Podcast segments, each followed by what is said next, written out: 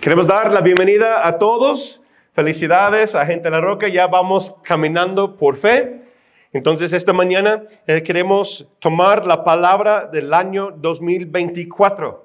Amén. Que Dios está hablando en nuestro corazón. Queremos dar la bienvenida a todos que estaban mirando en línea. Damos gracias a Dios por cada uno de ustedes también. Gracias a Dios por todos que están aquí en reunión presencial. Pues Dios tiene algo planeado muy especial para esta casa espiritual durante este año. ¿Por qué? Porque los últimos meses, eh, Laura y yo estamos orando, estamos buscando al Señor y, últimamente hay muchas cosas que están pasando alrededor de toda esa palabra y trae confirmación en mi corazón porque yo creo que Dios desea traer bendición a nuestra iglesia, gente la roca, y a tu familia. Porque si la familia está fuerte, la iglesia está fuerte.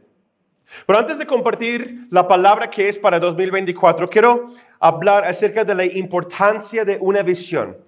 ¿Por qué hablamos de visión? ¿Por qué hablamos de una palabra del año? Si tienes mucho tiempo con nosotros o poquito tiempo con nosotros, a lo mejor has escuchado de eso. Palabra del año o una visión. ¿Y, de qué se trata y por qué de la, de la razón de eso? ¿Verdad? Cada razón desde nuestros, eh, perdón, cada año desde nuestros inicios, Dios nos ha dado una palabra por lo cual ahora es parte de nuestra ADN espiritual. Nosotros como familia Gente en la Roca creemos en lo que dice la palabra, creemos lo que dice la Biblia. Y dice la Biblia que una palabra eh, de visión o una palabra que trae guía, una palabra profética, da dirección a nuestras vidas y es necesario para, para que tú y yo, como hijos de Dios, vamos creciendo en nuestra fe y para que nosotros no desviamos de los planes y los propósitos que Dios tiene para cada uno, uno de nosotros, tanto como individuos, pero también como cuerpo, familia, iglesia local. Acompáñame por favor a Proverbios 29, versículo 18. Yo me gusta mucho ese versículo, de hecho es uno de mis como top 10, los top 10 de mis versículos claves en mi vida, porque habla de eso. Dice la palabra, cuando no hay profecía, el pueblo se desmanda, dichoso el que cumple la ley. Otra versión dice, Reina Valera contemporánea, dice, cuando no hay visión, el pueblo se desvíe. Dichoso aquel que obedece la ley. Nueva traducción viviente, me gusta también como lo dice de esa forma. Cuando la gente no acepta la dirección divina, se desenfrena, pero el que obedece la ley es alegre. ¿Cuántos de ustedes desean ser alegres en la vida? Amén. Entonces, uh, otra traducción dice la palabra profética, la palabra divina. Cuando nosotros vamos recibiendo eso, trae orden y trae dirección en nuestras casas. De hecho, así es como empezó en mi casa, literalmente en el 2006. En unos, la próxima semana vamos a estar celebrando 18 años como familia Gente en la Roca. Amén. En el 2006, eso fue la palabra que Dios puso en el corazón de mi esposa y a mí, y fuimos enviados por nuestros líderes, nuestros pastores, incluso líderes locales, para plantar y iniciar lo que era un grupo familiar, después se convirtió en una misión y ahora se ha convertido, como vimos la semana pasada, en más de 100 familias. Gracias a Dios. Y esa visión ha sido lo mismo desde los inicios. Se encuentra y también está escrito aquí en, la pared, si lo pueden ver, Mateo 7, 24 25. Dice, cualquiera pues, si lo sabes, léelo conmigo, cualquiera pues, me oye esas palabras y las hace. Le compararé a un hombre prudente que edificó su casa sobre la roca. Versículo 25. Descendió lluvia, vinieron ríos y soplaron vientos y golpearon contra aquella casa. Cuando ustedes se sienten así a veces, ¿no? Cuando ustedes terminaron 2023 así. Pues más o menos algunos, ¿verdad? Pero ¿qué dice? Medios asustados, dice mi esposa.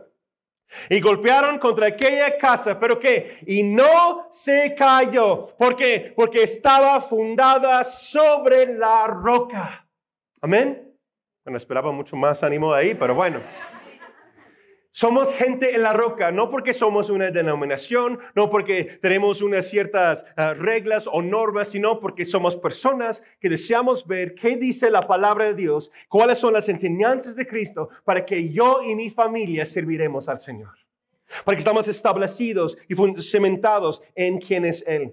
El año 2009 abrimos el primer local. Salimos de nuestra casa, continuamos con grupos familiares, pero salimos de nuestra casa y a través de la escuela de música rentamos el primer local en el 2019.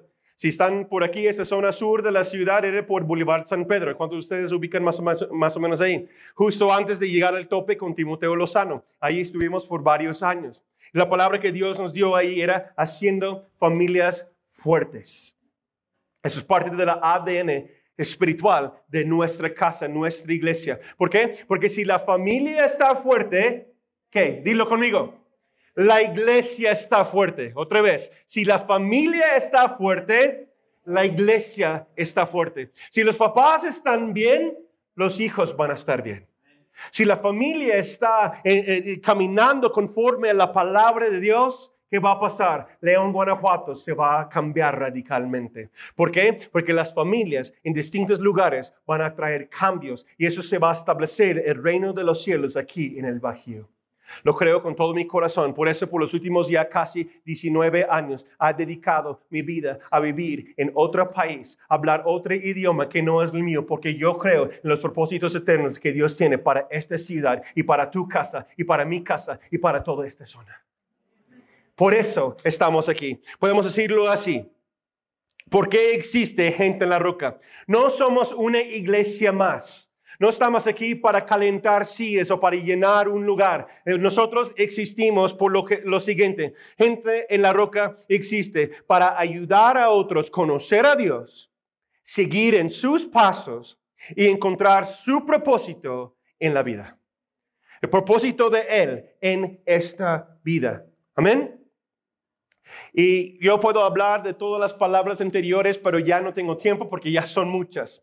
Entonces, gracias a Dios por nuestro equipo. Han organizado todos y hay fotos y etcétera y un display allá la salida, allá la entrada. Si gusta ver cuáles son todas las palabras del año anterior, ya está ahí para que puedan tomar una foto, celebrar durante este mes de los 18 años que estamos celebrando como Gente de la Roca. Pero si quieres saber aún más profundo lo que es, tomé muchísimo tiempo para organizar nuestra página web. Ahora puedes ir a la página web gentelarroca.com, guion, visión, un pequeño comercial y está ahora enlistados todas las palabras anteriores y todo desde que empezamos, creo que es el 2017, cuando empezamos a grabar formalmente todas las series, todas las palabras y están ahí en listas de todos los playlists de YouTube para que puedas estudiar y escuchar todas las palabras anteriores, lo que ha pasado aquí en Gente de la Roca. ¿Se animan? Ahí tienen tarea, pueden ir ahí a la página web a investigar, ¿sale?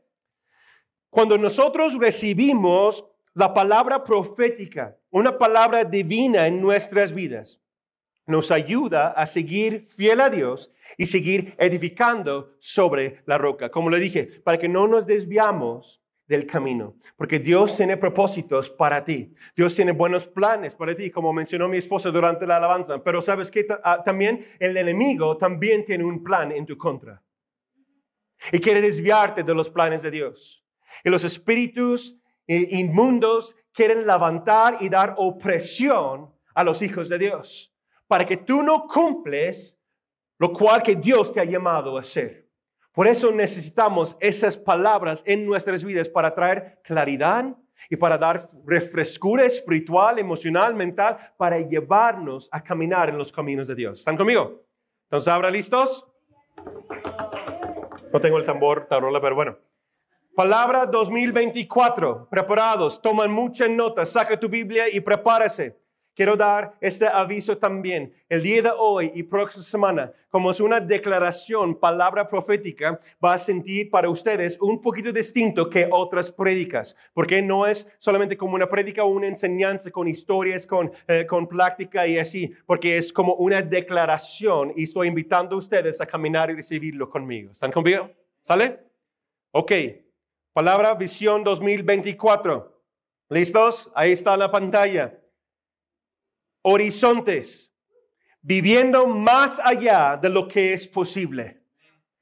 Horizontes. Viviendo más allá de lo que es posible. Y si pueden tomar cuenta ahí en la, en la imagen, lo hice a propósito, se ve una sequía, un desierto. Este año algunos de nosotros sentimos como una sequía emocional, una sequía matrimonial, una sequía familiar, una sequía espiritual. Pero déjeme decirte que en este año Dios va a traer la promesa. Acompáñenme, Primera de Reyes, capítulo 18. Pon tu dedo ahí, pero necesito explicar el contexto de lo que está pasando aquí en 18. Les invito, y tengo varios versículos que no puedo leer todas, para que lo anoten y para que van estudiando junto con nosotros entre semanas, ¿sale? Entonces, estudia primero de Reyes 16, capítulo 16 y capítulo 17. ¿Qué está pasando en el contexto aquí? El pueblo de Israel ya se divide en dos facciones. Hay uno que se levanta y se pone y la ponen como rey y se llama Omri. Omri es nombrado rey sobre la área del norte. Y dice la escritura, capítulo 16, versículo 25, y él hizo mucha maldad a los ojos del Señor. Causó una división en el pueblo de Dios. luego él sale y compra un monte y él construye una ciudad sobre ese monte y lo compra por 150 libras de plata. Eso es significa, eh, tiene significativo y vamos a verlo durante unas series más adelante. Y la nombra, ¿qué? ¿Cómo se llama? Samaria. ¿Cuántos de ustedes han escuchado de este pueblo? Incluso hasta el día de hoy trae conflicto esta zona. ¿Sale? Y, ahí en los tiempos de Jesús también habla de Jerusalén y Samaria, pero ahí es donde nace Samaria. Y él pone y nombra Samaria honrando el dueño anterior que se llama Semer. Y cuando él se muere, se entrega ese reino ese pueblo, ese monte, ese lugar, Samaria, le entrega a su hijo, una traducción dice Acab o Ahab en español, ¿ok? Y él toma por esposa una mujer que adora dioses ajenos, que sea, él el hijo se llama Ahab y él toma por esposa Jezabel. Ella es la hija del rey el Etbal. Etbal quiere decir que él que se entrega al dios Baal. Y Baal era un dios ajeno, un culto que tenía muchas cosas espirituales y no tengo tiempo para hablar de todo ello. Pero ahí dice en versículo 30, hablando de Acab, el hijo de este territorio, ahora él se llama eh, eh, el hijo de Omri y dice, él hizo lo malo a los ojos del Señor, peor aún que todos los reyes anteriores. Wow. Ese es el contexto de lo que está pasando aquí, porque les voy a, para entender las promesas de Dios, necesitamos entender en qué contexto está, ¿ok? Entonces lo que pasa es que Él construye un templo, un altar a Baal, el Dios que adora la familia, su esposa y su suegro, y Él levanta un templo adorando ese reino ahora, ese Dios Baal en Samaria. Y luego Él levanta un poste de acera no de cera, sino de acera. Acera es un nombre de una diosa, una diosa de la sexualidad y de la vida. Y si ves como, no quiero poner las imágenes porque es medio vulgar. Entonces después él se levanta lo que se llama un poste de acera. lo puedo explicar así para que, bueno, es medio PG-13. Es como B15 la explicación, pero le voy a decir qué es un poste de acera. Y lo puse en Google, no sabía qué era. Y más o menos se ve como un miembro de hombre erecto que se va hacia el cielo. Y le empieza a adorar ese poste. Le empieza a adorar con la diosa Acera y lo levanta y empieza a realizar culto ahí en ese territorio que antes era de Dios, de nuestro Dios, y ahora es de Baal. ¿Ok? ¿Están conmigo? Ese es el contexto. Y en eso Dios se enoja y dice, ya sabes que ya es demasiado. Ya, ya es too much. Entonces en eso llega en capítulo 17, no sabemos la historia de él, de hecho, bíblicamente no se explica de dónde viene, quiénes fueron sus papás, pero llega al escenario un hombre que se llama Elías. ¿Cuántos han escuchado, conocen eh, cosas de Elías? Elías, hombre, profeta de Dios. Él llega como casi se parece como de la nada. Como que, a ver, vamos a regresar unos capítulos de, este, de esta película. No hay. Nada más llega y ¡pum! Aquí está Elías, hombre de Dios en el escenario. Él declara sequía contra el pueblo por tres años. De hecho, no, él no declara tres años. Él dice, se va a llover hasta que yo digo. Ajá, así es lo que pasa. Duró la sequía por tres años. Ahorita voy a hablar de eso. Él realiza un milagro en el monte Carmelo, no es caramelo, como lo mencioné anteriormente. ¿Sí? No es muy dulce, no. Es, es el monte Carmelo. En el Monte Carmelo, si estudias y lo ubicas, forma parte de las montañas, una sierra en esta zona, en la misma sierra donde se encontraba un monte muy famoso en la Biblia que se llama el Monte Sinaí. ¿Cuántos han escuchado del Monte Sinaí? Si no conocen el monte Sinaí, el monte Sinaí es donde un hombre se llama Moisés, sube al monte Sinaí, habla directamente con Dios, recibe los diez mandamientos, la ley, la palabra de Dios para el pueblo y se baja ahí y realiza muchos milagros. ¿Ok? Monte Sinaí, Sinaí es muy significativo. Y ahí en esta misma zona es donde está este poste en alabanza a Baal. Entonces Dios dice, ya sabes que no más, porque ese lugar es mío. Es tierra santa, es lo que decía a Moisés, ¿verdad? Entonces levanta ahí y se junta. Eh, eh, Elías llama a este rey malo, Acab, que se junta todos los hombres de su Dios, de Baal, y me, tráemelos aquí. Tráemelos. Vamos a tener una plática. La plática va más o menos así se burla de ellos porque no pueden hacer nada a su Dios. Hay un sacrificio que están ahí y le echen agua y Dios, el todo consumidor de fuego, consume toda la ofrenda y después dice, mire quién es el Dios falso, etcétera. Estoy haciendo un resumen de, lo que, de la historia si no lo conoces. Llama a todos y dice, vamos a dar, ponte de rodillas, todo y se matan todos. ¿Qué pantalones tiene ese cuate, no? Llega de la nada, ¿sabes qué? No va a llover, tráeme estos y cuello. Ese es el contexto donde encontramos. No dice la escritura, pero yo veo películas en mi cerebro y yo, yo veo un Elías con ropa manchada de sangre y procesar los cuerpos y quemar y hacer y lo que tiene que hacer. Está haciendo una purificación del territorio. Sí, versión Antiguo Testamento, claro. Pero él trae orden. Y en ese es el contexto donde encontramos la palabra del año. ¿Ok? Ese es el contexto. Ahora acompáñenme, Reyes, Primera Reyes 18, 41 a 46. Ya es ahora tres años de sequía y acaba de matar todos los profetas del Dios falso. Y en eso, él, Elías, le dijo a Ahab, ya están ahí, imagínate Ahab. Oh, caray. ¿No? Le dice al rey, regresa a tu palacio. Bueno, punto por si alguien que acaba de hacer todo eso, si me manda un orden, por lo que tú digas, no. Dice, regresa ya a tu palacio, come y bebe, porque estaban bien cansados de la matanza y de todo y así lo que está pasando, ¿no? Ah, horas y horas y horas y tiempo y, y haciendo todo lo que están haciendo, ¿no? Escuchen la palabra. Regresa, come y bebe, que viene una gran tormenta es palabra clave. Ahorita voy a hablar más de eso. El rey se fue a comer y beber mientras que Elías subió a la cumbre del monte Carmelo. Ahí se postró en la tierra y hundió la cabeza entre las rodillas. Luego le dijo a su criado, sube más arriba y mira hacia el mar. El criado subió, miró al mar y bajó a decir que no se veía nada. Pero el profeta le ordenó que regresara siete veces más y mirara.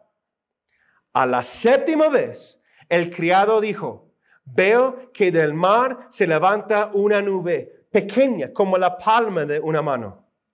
Entonces, me encantan los entonces en la escritura, ¿no? Entonces, Elías le dijo, corre y dile a Jab que prepare su carro y que se vaya para que no le ataje la tormenta.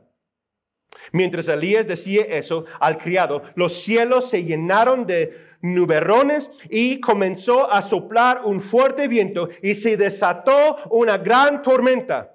Ahab partió de ahí y se fue a Jezreel para ir a chismear con su mujer. ¿eh? Pero el poder del Señor estuvo con Elías, quien se ajustó la ropa y echó a correr y llegó a Jezreel antes que el carro de Ahab. Ah, esa es una condición física enorme.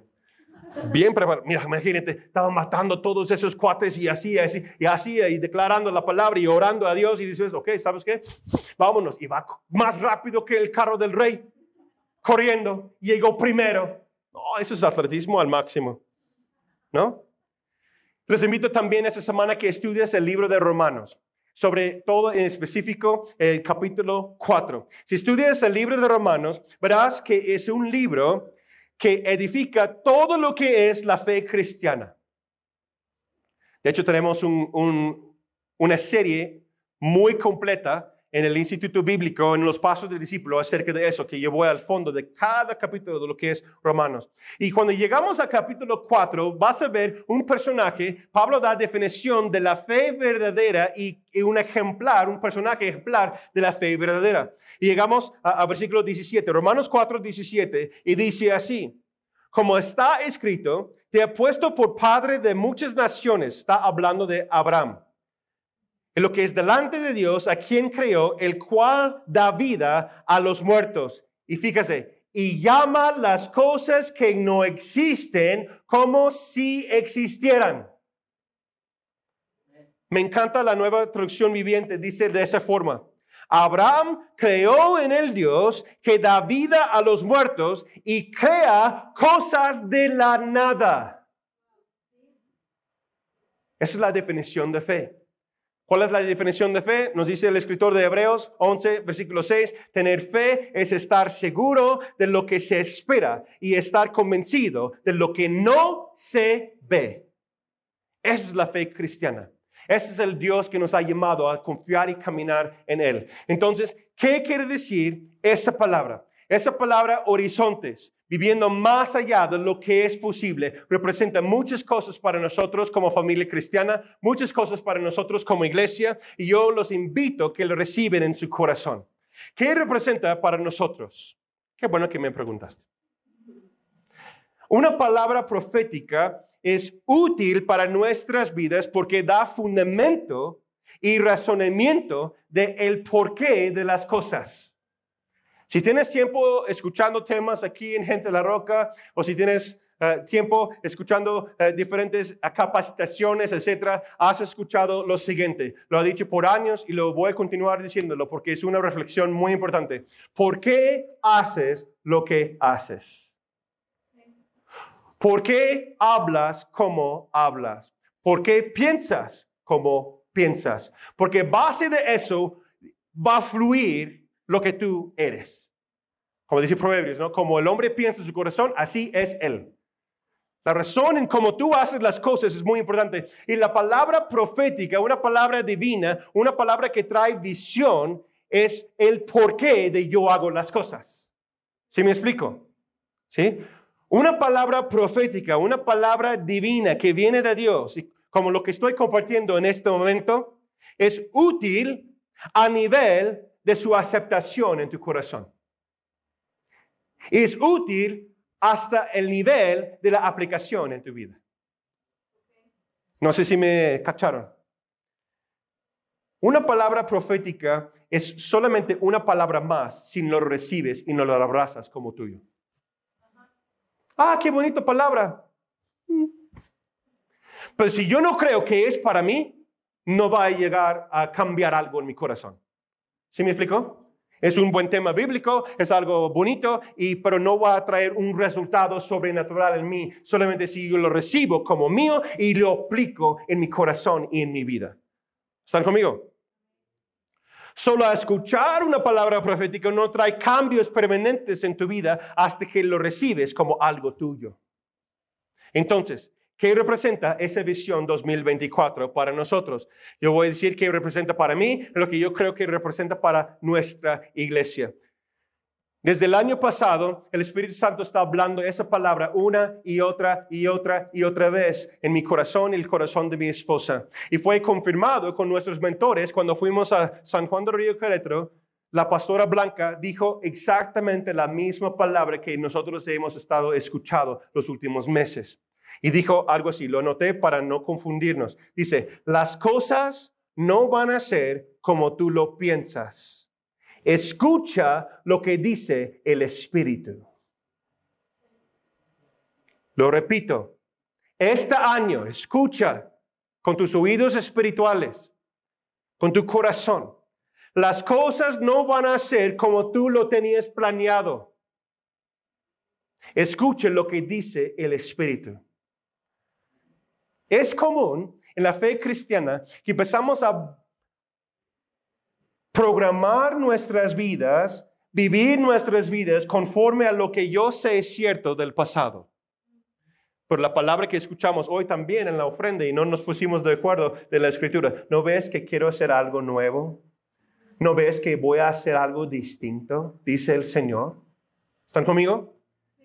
Entonces Dios va a traer un cambio. Dios va a guiarte a, a ver las cosas de formas distintas. Tienes que escuchar, no determinar tu futuro lo que tú sabes, sino lo que Él dice. ¿Ok? Este año 2024, en esa palabra del año, es el año de cumplimiento. Es el año de cumplimiento. ¿Por qué? ¿Qué dice el versículo 41? Viene una gran tormenta. Prepárate porque viene una gran tormenta. ¿Qué significa eso? La oración y la declaración de Elías en ese momento es muy, muy distinto. Recuerda el, contexto que les di. Él dijo que no va a llover hasta que yo digo. Porque él tiene la confianza que el Señor lo ha llamado y le dio una promesa. Entonces él caminando en la autoridad y el llamado de Dios, él tiene la certeza que no va a llover sobre la tierra hasta que él dice. ¿Estamos en lo mismo? Ok, entonces, cuando Él declara eso, no es, eh, no es una declaración como oración. A ver, Señor, hazlo llover. A ver si tú quieres, Señor. No, es una declaración, lo que quiere decir una declaración definitivo. a mí me gusta ver ah, culturas, me gusta ver eh, historia y cosas así, y, me gusta escribir libros, historietas, etc. Y si ves a esa frase en hebreo, es muy poético, es muy bonito. Te lo quiero leer lo que dice, no leo hebreo, pero traducirlo al español dice, viene un gran tormenta. En el idioma original se dice así, se oye el ruido de los pies de la lluvia. Ah, qué bonito, ¿no? Se oye el ruido de los pies de la lluvia. Es una declaración definitiva. Es algo, déjame decirlo así para que lo entendamos más. Es, es algo que pasará en un futuro, pero se habla de ello como si fuera pasando en el presente. Algo que es dado por hecho, pero no existe aún. ¿Están conmigo? Déjame decírtelo en mexicano. Platicando con mi esposa, no sé si ese ejemplo va a aplicar muy bien, pero estamos platicando, me recordé de un dicho que me compartió mi esposa hace muchos años de algo que decía su abuela, ¿no? Que vas a mandarte por el mandado, etcétera, así. Y la abuelita decía, asómate a ver que ya vienes. Asómate a ver que ya sí vienes, ¿no? Es como que estás ahí en la casa, pero ella está hablándote como que ya vienes de la tienda porque ya es un hecho que ya vas a ir. ¿Sí me explico? Más o menos.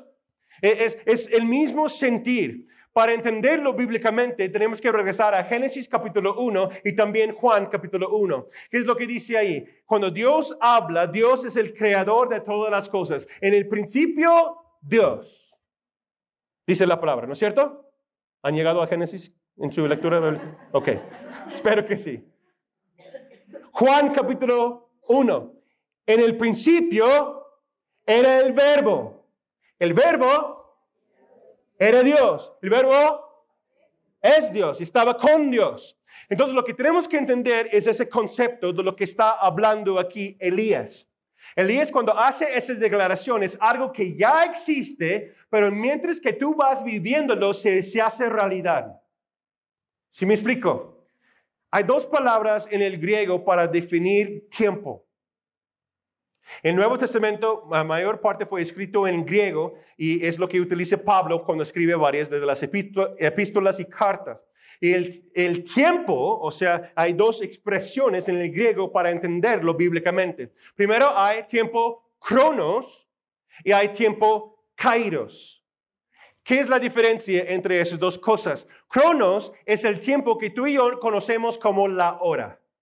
Se marcan los tiempos, las estaciones años, meses, semanas, días, segundos, minutos, ¿Ok? ¿Están conmigo? Eso es cronos. Es, eh, es el ambiente donde tú y yo vivimos en lo natural. Pero también hay kairos. Hay distintas definiciones de kairos, es muy interesante. Y dice, es el momento de justicia. Kairos. Anótalo. Es el momento justo. Es la experiencia del momento oportuno. Kairos es los tiempos del Dios Todopoderoso. Entonces, si Dios en el principio estaba Dios y Él habló y creó todo de la nada, nuestro Dios crea las cosas y trae las cosas de la nada, ¿estamos de acuerdo? Entonces, cuando Él habla, Él está fuera de los tiempos cronos. Él establece en su kairos los tiempos divinos, los tiempos oportunos de Dios. Él crea todas las cosas con solo su palabra. Piensa en eso por un momento, te va a explotar los neuronas y cosas, ¿no? No podemos entenderlo, por eso es por fe. Pero Él establece el mundo en siete días y el séptimo día Dios descansó para mostrarnos el orden celestial. ¿Están conmigo? Entonces, lo que estamos hablando, eh, la palabra, la visión de este año, se ve, yo lo veo en esa forma. Estamos, Dios está en Kairos. Nosotros estamos en Cronos. Él existe, Él es eterno, está fuera de todas las cosas. Desde el principio, Él habló y declaró de cómo van a ser las cosas y nosotros estamos caminando, recibiendo la revelación mientras vivimos. ¿Sí están conmigo? Entonces, cuando Él estableció las cosas, ya existe para Él, porque los tiempos no son una cajita para Dios. Él está fuera de ello. El verbo, Cristo, estaba con él desde el principio. Entonces la palabra logos, lo que es la palabra escrita de Dios, es Jesús mismo revelado a nosotros para creer y caminar conforme a sus planes y propósitos eternos. ¿Qué quiere decir? mucho estudio bíblico. Ok, ¿qué quiere decir? Dios tiene los tiempos marcados. Yo voy obedeciendo y asómate a ver que ya vienes, porque ya es un hecho para allá, pero yo no lo he experimentado aún. Necesito caminar por fe en mi, en mi cronos para experimentar los kairos y alinearme con los propósitos de Dios. ¿Sí están conmigo? Esa es una palabra distinta para nosotros. Ya viene una gran tormenta. Para Elías no está declarando que ya va a llover, dice que ya está lloviendo cuando no hay lluvia. Porque era en lo presente algo que estaba pasando en el futuro, como si fuera ahora. ¿Ok? ¿Están conmigo? ¿Tomando notas? ¿Meditando? Muy bien. Palabras claves. Siete veces, siete veces el criado fue a ver. Siete habla de cumplimiento.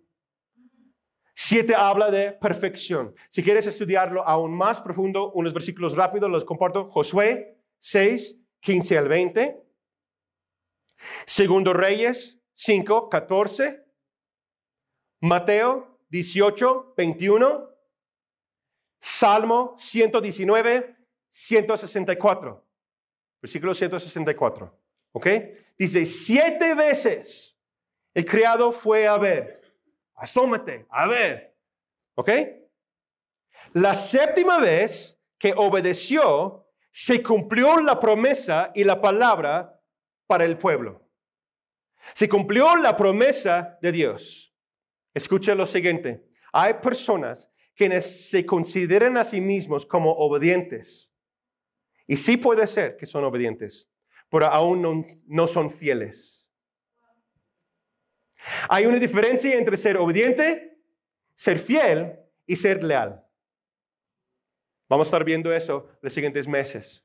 Nuestras relaciones familiares, nuestras relaciones eh, eh, con, con, nuestros trabajadores, compañeros de escuela, etc. Hay una gran diferencia entre ser obediente que ser fiel. ¿Por qué dices eso, pastor? Porque si solamente obedeces una vez, no quiere decir que eres fiel. ¿Cómo fue el criado? Siete veces, seis veces, no vio nada. Eso es fidelidad. No sé ustedes, pero eh, si han visitado al monte o una sierra de montañas, pero su servidor, yo varias veces sí. la Sierra de Hidalgo con nuestros hermanos, los otomíes que ya están allá, ha ido muchas veces, y no sé cómo está el contexto ahí, pero dice que Elías está sentado y dice a su criado, súbete aún más arriba. Si fue en mi experiencia, eh, eh, en la Sierra de Hidalgo, estamos en una sierra aquí, en un monte acá, y dice el pastor Eulogio que vamos a ir a visitar los hermanos. ¿Ves esa lámpara? Allá es otro pueblo. Vamos a llegar allá. Tienes que bajar y subirte aún más. Digo, ¿y cuánto tiempo tardamos en llegar allá, hermano? Pues nosotros como 45 minutos, pero vamos a darles unos 2, 3 horas a ustedes. ¿No? ¿Cómo va la canción? Esa montaña la subiré, subiré, esa montaña. Bueno, de los viejos tiempos de las alabanzas esas, ¿no? Seis veces, siete veces va el creador. Elías está sentado como autoridad. Y dice, ve asómate. ¿Qué ves? Sí, mi don Señor. Nada. No se ve nada. Sómate otra vez. Sí, mi don Señor.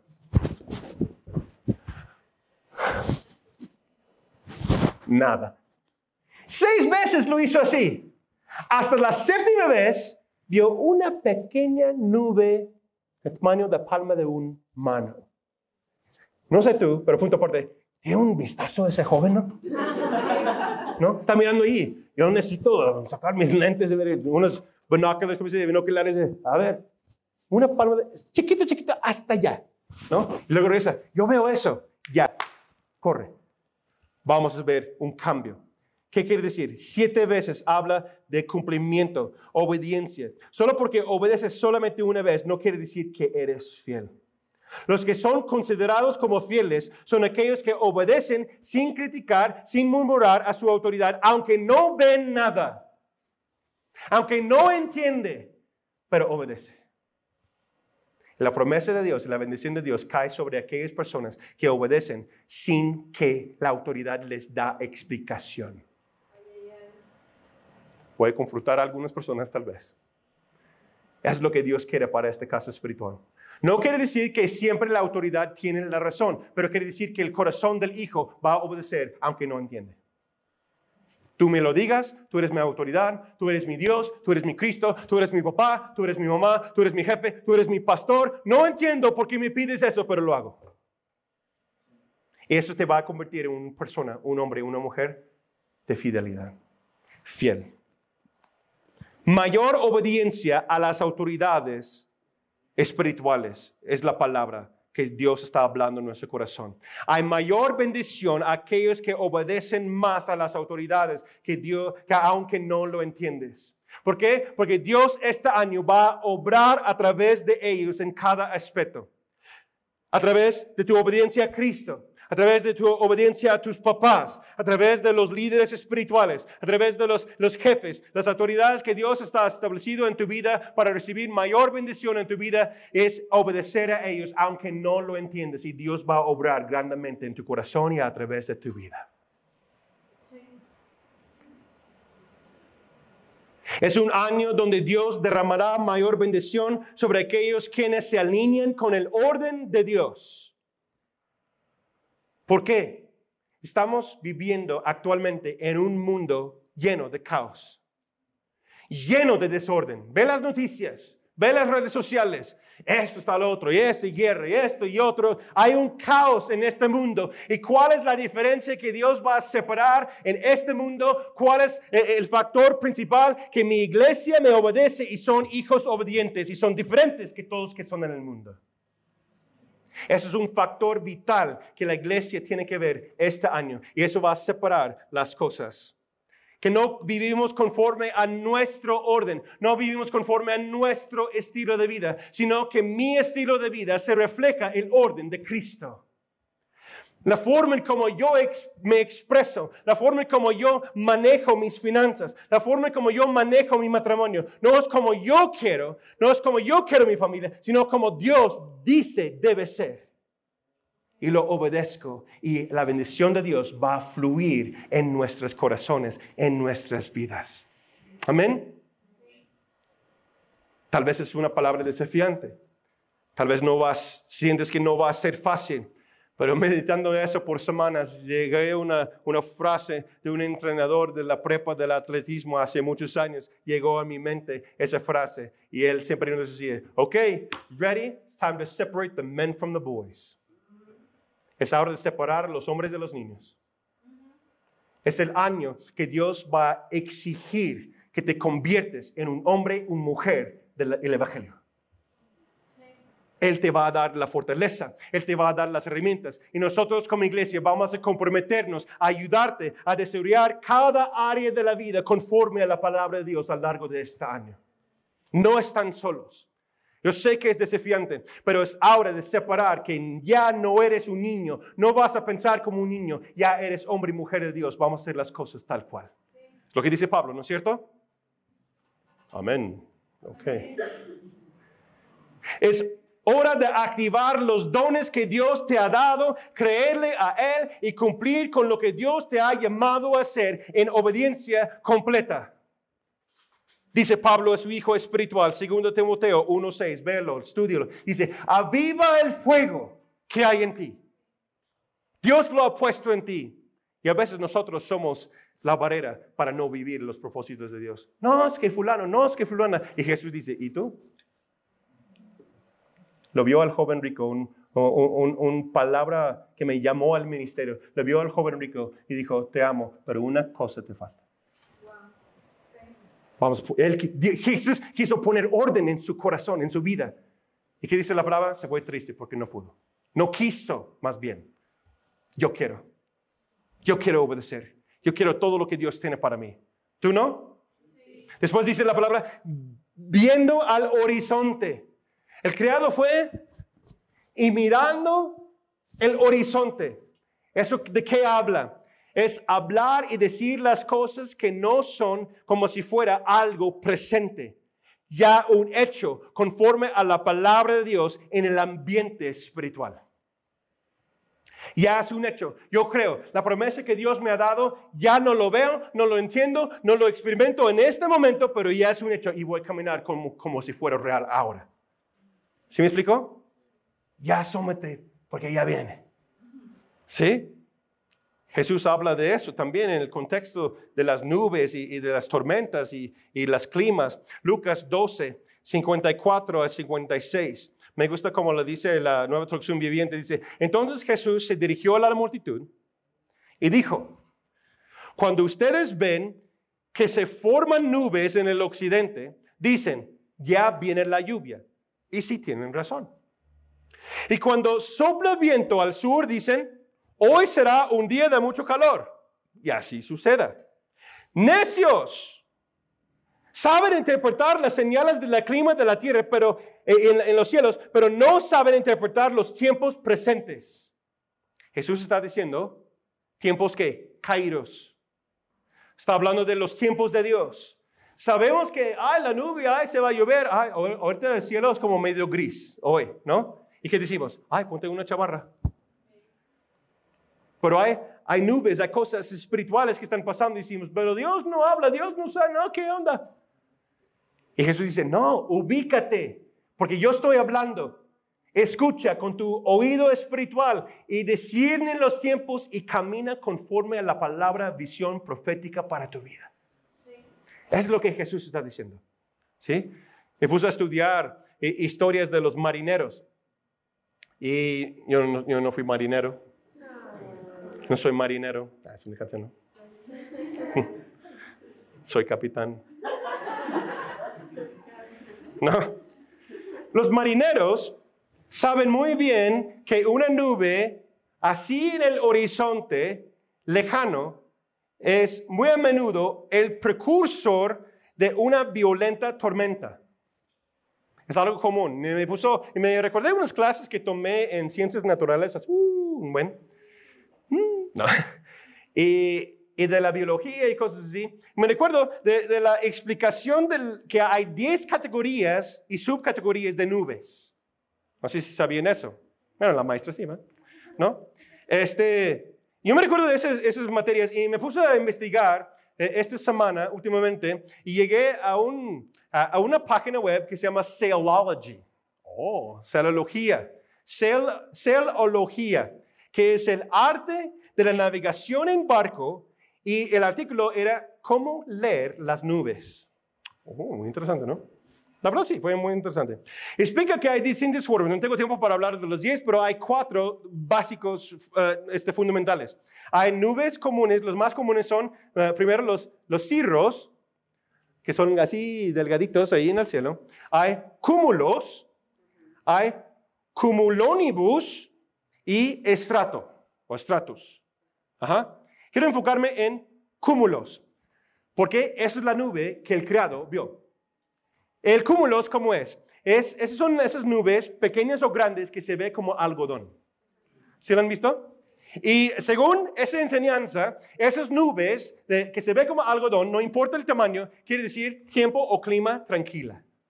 Como un buen día para estar ahí mirando las formas. Ah, es un tigre. Ah, es un... ¿No? Simba. Perdón. Mi cerebro. Este, pero algo muy interesante pasa. Porque esas nubes en un instante, con un soplar, con un viento adecuado, en el momento preciso, ese cúmulo se, puede convertir en un cumulónibus que quiere decir que tiene la tapa como un coliflor y se extiende hacia el cielo y viene un trueno enorme y un, un aguacero. ¿Sí? Y eso es lo que está mirando el criado. La palabra profética entonces para nosotros discierne los tiempos porque estoy a punto de traer esa tormenta, esa bendición de lluvia sobre tu sequía. ¿Están conmigo? Ya es un hecho. Recuerdo lo que decía Elías, ya viene, como que ya está. Está declarándolo como si fuera algo presente. Ya está lloviendo, no hay lluvia, pero ya está. Nosotros este año vamos a caminar por fe en lo que Jesús le ha dicho. Se forman las nubes. Ustedes disciernen eso en lo natural, disciernenlo en lo espiritual porque ya viene el tiempo de cumplimiento de la palabra de Dios y promesas de Dios para nuestras vidas. No, y también una pequeña, una nube como una pequeña mano. Eso también habla de lo siguiente. No menosprecies los pequeños comienzos. Porque Dios siempre va a hacer algo que se parece insignificativo, insignificante, que no tiene mucha, que no tiene eh, mucha razón, es algo tan pequeño, ¿eso qué puede ser? Se puede traer una inundación del poder de Dios sobre todo el desierto. Si lees más adelante y estudias históricamente lo que pasó, toda la tierra está seca. Entonces, cuando la tormenta viene y llueve, históricamente no dice todo en la escritura, pero yo busqué por artículos muy viejos y explicaciones de, cómo pudiera pasar en ese momento que hasta que derrumbó casas, llevó un deslavado de tierra para purificar, para limpiar, para llegar todo lo nuevo. Ya viene una tormenta. Ya viene la promesa, la plenitud de Dios. Es un año de bendición y provisión sobrenatural. Yo percibo lo siguiente, fuerte mi corazón, lo anoté. Percibo que la que realizas por fe en este año Habrá una gracia del Señor sobre eso y verás una provisión celestial para tu casa y para tus proyectos. Si te alineas y obedeces la palabra de Dios. Lo que tú anhelas para el 2025 hasta el 2030 eh, se sembrará en este año 2024. En lo que tú haces por fe en este año, Dios va a dar provisión, bendición y va a llegar a impactar a muchos en el futuro. Amén. Yo lo veo en el lado de extender el reino 2025 en nuestro corazón de hace dos años. Queremos levantar otra iglesia, plantar otra iglesia en nuestra ciudad. Pero vamos a empezar a plantar la iglesia y es un hecho este año. Como ya existe, vamos a actuar como ya existe en este año. Porque vamos a caminar por fe. Es un año de grandes pasos y escucha, y grandes emprendimientos. Gente en la roca se compromete a dar herramientas para ayudarte y capacitarte para mejorar tus relaciones, Tu familia, tus amistades, tu matrimonio, tu negocio y tus finanzas. Porque ese es el año donde Dios va a traer orden y claridad en cada área. Él va a dar claridad en cada una de esas áreas para ayudarte a remover los espejismos que existen en tu horizonte. ¿Qué es eso, pastor? Vamos a ver eso próxima semana. Es parte 2 de estas de estas palabras del año. Voy a hablar de eso. Porque cuando vamos mirando el horizonte, ¿qué existe? Mirage, espejismos, cosas que parece que es, pero realmente tal vez no es. No vives conforme a lo que tú crees que es posible, no vives conforme a lo que tú crees, sino escucha lo que dice el Señor. Él está haciendo algo distinto, algo nuevo. Nos ponemos de pie, por favor. ¿Qué puedes llevar el día de hoy para terminar? Dos preguntas de reflexión.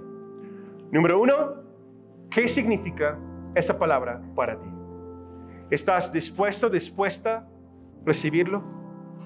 Caminar en ello, que sea tuyo y vas a ver que esas cosas se cumplen. Ya es un hecho. Si tú dices, sí Señor, ya es un hecho, nada más vamos a caminar en nuestro cronos para llegar a los kairos de Dios y experimentar y verlo en lo físico. Ya está. Ya está lloviendo, una tormenta ya viene, ya está. Solamente es caminar hacia ello para después ya experimentarlo en lo físico. ¿Se lo crees? ¿Qué es lo que Dios pide de ti? ¿Qué es lo que tú pides de Dios? Es el año de cumplimiento. Dios va a restaurar tu matrimonio. Ya es un hecho. Solo camina en ello. Dios va a traer sanidad sobre tu casa. Ya es un hecho. Solo caminar en ello. ¿Eres obediente o eres fiel? Yo veo en 2025 una casa llena de hijos fieles. Personas que recibió la palabra del día de hoy y caminando con ellos y se convirtió en familias, pilares fuertes de esta casa, pero no solamente gente en la roca como nombre, sino del reino de los cielos, estableciendo algo diferente en nuestra ciudad. Vamos a orar. Señor, te damos gracias. Gracias, Señor, por lo que estás hablando en nuestros corazones. Yo te entrego todo eso, Señor. Lo pongo en tus manos. Guíenos, cada varón, cada mujer, cada joven, cada niño. Espíritu Santo, confirma tu palabra en los corazones de los miembros de esta casa, los miembros de esta familia. Trae claridad, trae palabra que nos guíe. Gracias, Señor, porque estás hablando. Yo tomo la decisión hoy de creerte. Yo creo en ti, Señor. Yo y mi casa serviremos al Señor. Yo voy a obedecer aunque no lo entiendo. Pero sabemos que tú eres un Dios fiel. Nos vas, nos vas a hacer entender tus promesas para nosotros. En el nombre precioso de Cristo Jesús.